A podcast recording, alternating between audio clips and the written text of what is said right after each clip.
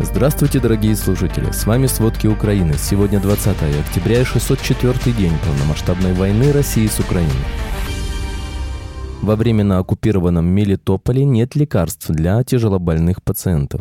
Президент России Владимир Путин прилетел в Ростов-на-Дону, где посетил штаб Южного военного округа, откуда руководят полномасштабной войной против Украины.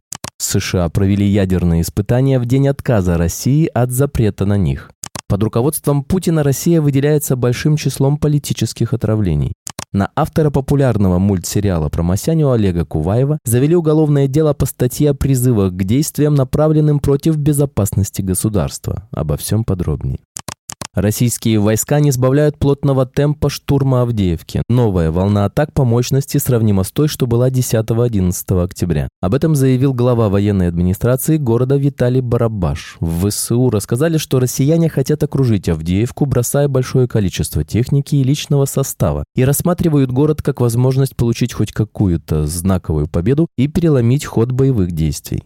Силы обороны Украины сохраняют ограниченное присутствие вблизи линии левого берега Днепра и Антоновского железнодорожного моста. По словам аналитиков Американского института изучения войны, действия ВСУ в этом регионе довольно масштабные. Так, один российский военкор утверждает, что 19 октября две украинские диверсионно-разведывательные группы в составе бригады морской пехоты переправились через Днепр, разгромили российские войска в этом районе и закрепились в селе Крынки. Это 30 километров к востоку от Херсона и около двух километров вглубь от береговой линии Днепра. Несколько российских источников утверждают, что российским войскам якобы удалось оттеснить ВСУ из района Пойма, Песчановка, Подстепная, что в 15 километрах к востоку от Херсона к береговой линии Днепра. В свою очередь, Генеральный штаб ВСУ нелегально подтвердил действия сил обороны Украины на восточном берегу. После полуночи 20 октября в окрестностях Мелитополя Запорожской области прогремели несколько взрывов. Самые мощные из них были зафиксированы в районе авиагородка, где на захваченном аэродроме россияне обустроили свою военную базу. Как сообщил украинский эксперт Александр Коваленко, украинские военные могут дойти до Токмака в Запорожской области уже в октябре. Аналитики Института изучения войны отметили, что в последнее время российские силы снизили темпы наступательных действий на линии Купенск-Сватово-Кременная. Это, по их мнению, свидетельствует о том, что украинское контрнаступление отвлекает российские силы от этого направления и значительно ослабляет российские наступательные усилия.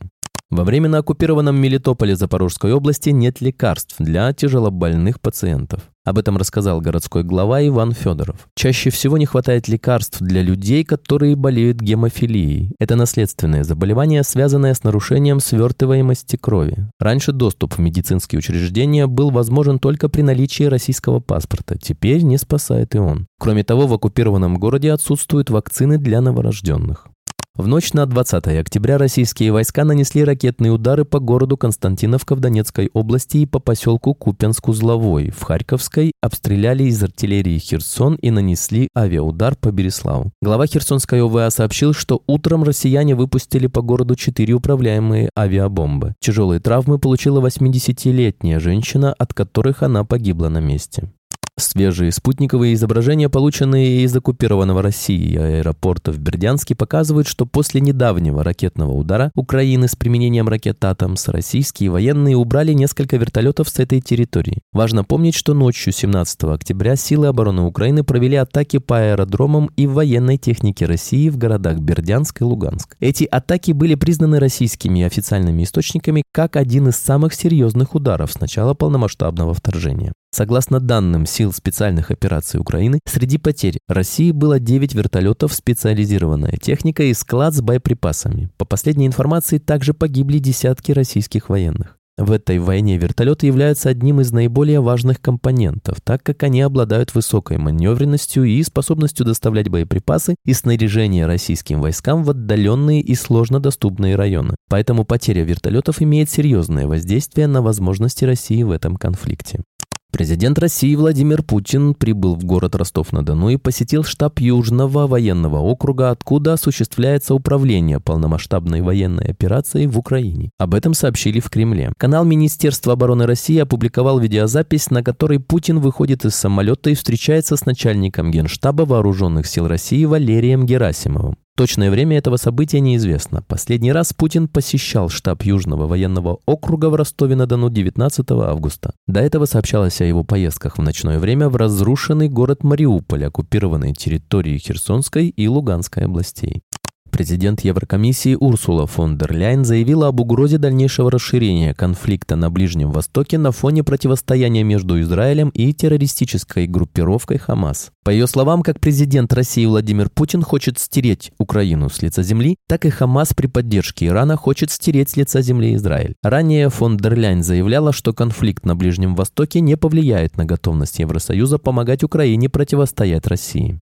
США провели подземные испытания на полигоне в штате Невада, чтобы улучшить свои способности обнаруживать ядерные взрывы малой мощности по всему миру, сообщили в американском Минэнерго. Это произошло 18 октября, в день, когда Госдума России отозвала ратификацию договора о всеобъемлющем запрещении ядерных испытаний. Американские испытания прошли в тоннеле П в зоне 12 Невадского испытательного полигона. Для их проведения использовались химические взрывчатые вещества и радиоизотопные индикаторы. Эти эксперименты продвигают наши усилия по разработке новых технологий в поддержку цели США по нераспространению ядерного оружия, подчеркнула представитель Национального управления ядерной безопасности Кори Хиндерштейн.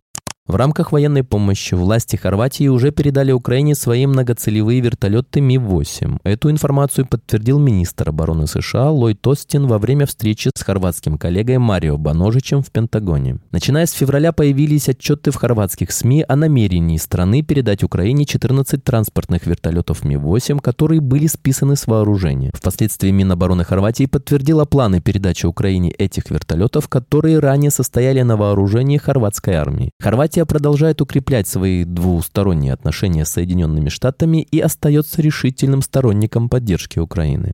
На автора популярного мультсериала про Масяню Олега Куваева завели уголовное дело по статье о призывах к действиям, направленным против безопасности государства. Поводом для открытия уголовного дела стал эпизод мультсериала под названием «Иделиада», в котором автор устами своей героини Масяни призывает российских солдат сдаваться в плен в рамках проекта ГУР Министерства обороны Украины «Хочу жить». При этом в самом ролике размещена ссылка на портал, который был создан ВСУ для таких обращений. Как сообщают Россми, по данной статье фигуранту дело грозит до 7 лет тюремного заключения или штраф до 500 тысяч российских рублей. Сериал «Масяня» выходит с 2001 года. С начала полномасштабного вторжения России в Украину Куваев неоднократно высказывался против действий правительства, в том числе в выпусках мультсериала. 22 марта 2022 года Куваев выпустил 160-й эпизод сериала, посвященный вторжению России в Украину. Еще один из антивоенных эпизодов «Масяни» Куваев назвал «Санкт проект Мариубург по аналогии с разбомбленным украинским Мариуполем. В связи с этим уже в марте 2022 года сайт с выпусками Масяни внесли в реестр запрещенных.